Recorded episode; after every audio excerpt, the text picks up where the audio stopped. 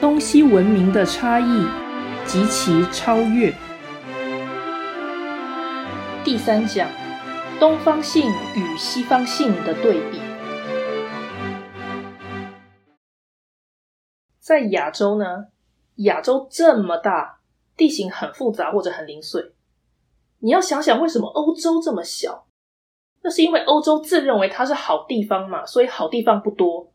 这个地方叫欧洲。那不好的地方不是说自命为亚洲，而是他们没有这个自觉。他们没有这个自觉，那欧洲人就认为那个叫亚洲，那你就变亚洲了。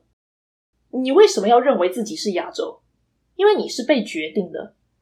那亚洲这么大，不同的区域有很多阻隔。那为什么你要接受这个当做一个地理单元呢？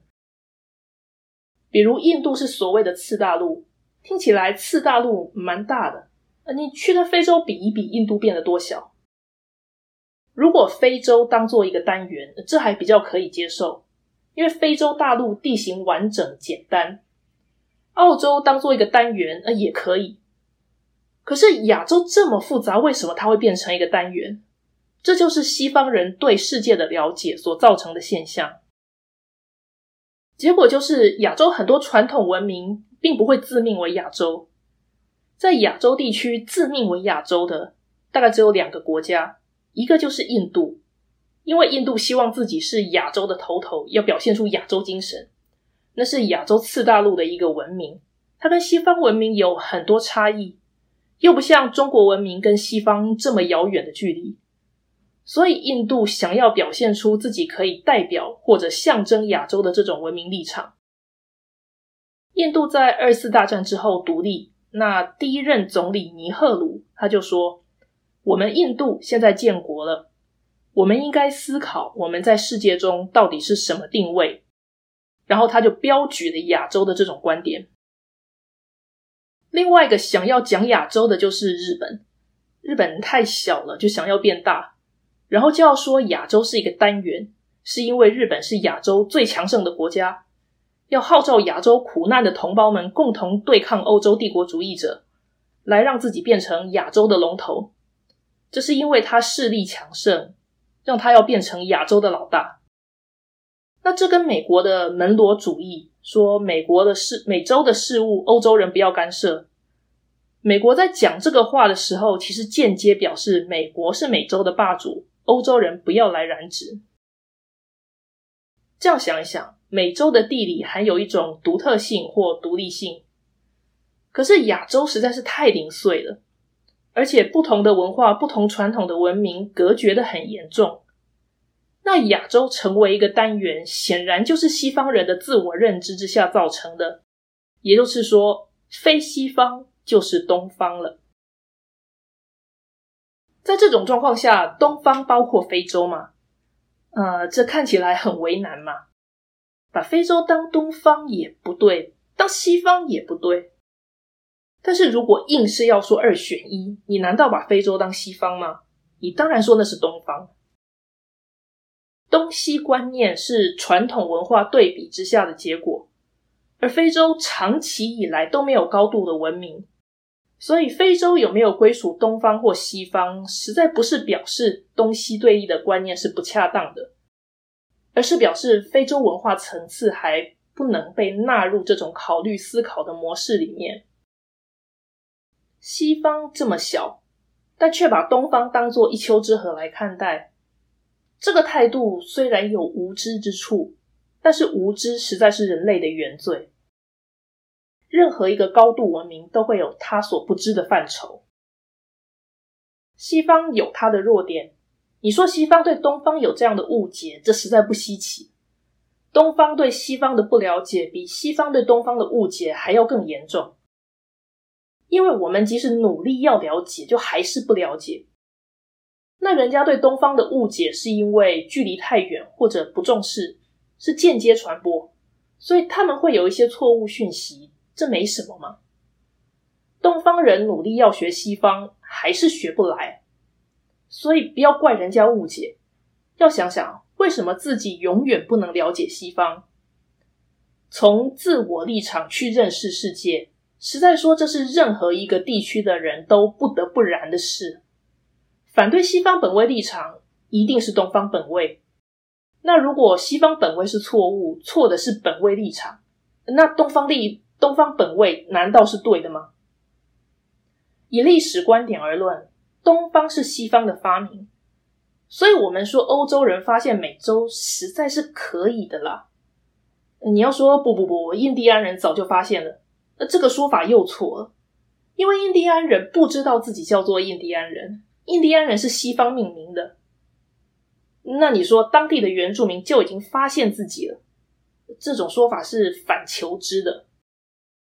假使有人说你了解我的程度比我自己了解自己的程度更高，你会认为这种说法是假的吗？这个说法是可以存在的，因为我们知道了解自己，如果是指呃个人的习性、身高、体重、好恶，用这个标准的话，当然我们每个人就是最了解自己。可是，如果是发掘自己的弱点、缺陷、障碍、特质等等等，这样的事情就必须有一个超越你的人才能够掌握你的这些状况。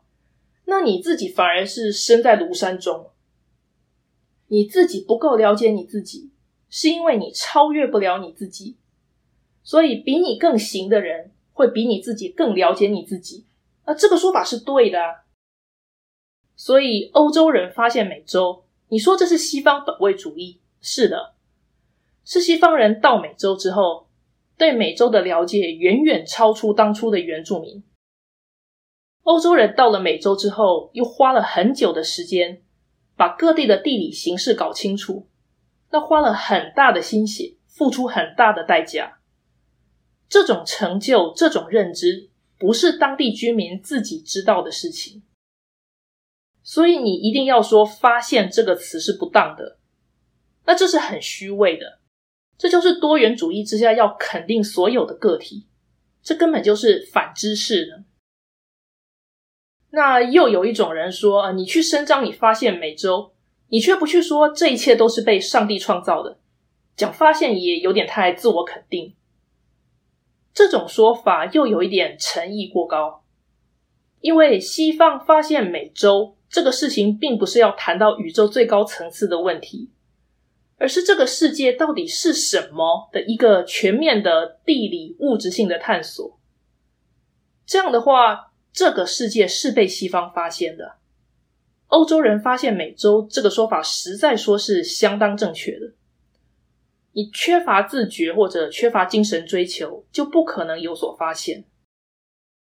东方人身处东方。美洲人身处美洲，如果你不能够发掘自己，而需要外人来提醒才得到自己的定位，那你只好承认是人家发现你的，然后你接受了他的说法来自我定位。所以我们接受了远东的说法，说自己在远东。这样的话，你为什么不肯接受东方被西方发现呢？你自己都不知道自己在哪里呢？世界地图是由西方人所创作的，这是西方的远见。那如果有一些偏差，你要知道那是人类极限的问题，或者是西方要了解东方要花很久的时间。不要在过程中看到那些偏差，你就去嘲笑西方人无知。当你说西方所认知的东方有所偏差的时候，那到后来你要想一想。为什么你知道这个有所偏差？因为你了解这个世界，其实是你受西方教育而了解这个世界。那你再反过来说，他们当初对东方的了解有所偏差，这不太无聊了吗？你这样说的时候，其实你自己是被西化了的这个事实，你自己都浑然不觉。自我呢，是一个单一领域或立场。那外在世界理当是复杂的、广大的，所以西方性是单一性，东方性是复杂性，就是因为这个世界是西方人发现的、认定的。在文化上，西方的单一性可以表现在西欧，也就是西方，就是一个基督教文明；而东方的复杂性表现在它包含了四个大文明，古老的文明，就是俄国、回教世界、印度跟中国。如果你还要讲一些这四个文明之外的，也是很古老的文明，那这个东方文明区域真的是非常的多了。在思想上，西方比东方单纯。比如说，西方人主张一元论，那一元论到东方来，逐渐变二元论，然后多元论。东方世界是主张多元的，西方世界主张一元，这有渐进变化的现象。这个事情也有点趣味的是说，你去看西欧人，然后看远东人，你会发现长相有一种渐进的变化。不晓得上帝为什么做这样巧妙的设计。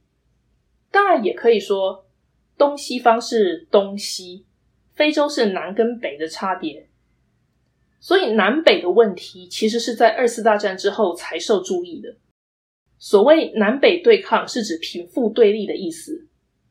贫富对立作为一个标准来区分的这个世界，实在说不是一个好的办法。你用文化观念来区别东西，这是好的。你以贫富来区别东西，这是不当的。所以东西对立的观念，那现代社会比较没这个现象，或者比较反对或者忽略它的时候，就出现南北对抗。南北对抗这个说法是呼应第一世界、第二世界、第三世界而兴起的，也就是说，有所谓不结盟的国家，他们就被归类为第三世界。第一世界是资本主义世界，第二世界是共产主义世界，第三世界是两者皆非的世界。用这种分类方式来取代东西文明，这个是政治对立局面造成的。第一、第二、第三世界这种出这种说法出现以后，有许多人不以为然。南北对抗的说法是相对一二三世界说法的一个比较流行的论点。但是南北对抗的说法一直没有受到普遍接受，因为如果这个世界就只是贫富对立的问题的话，那南北对抗这种说法也太笼统、太不准确，能分析的问题太少了。所以事实上，东西文明的对比方式是比较恰当的。在文化精神上，西方人相信真理，东方相信自我。就是一元、二元、多元的这种变化，这是整个人类文明的现象。今天我们就讲到这里，谢谢大家的收听。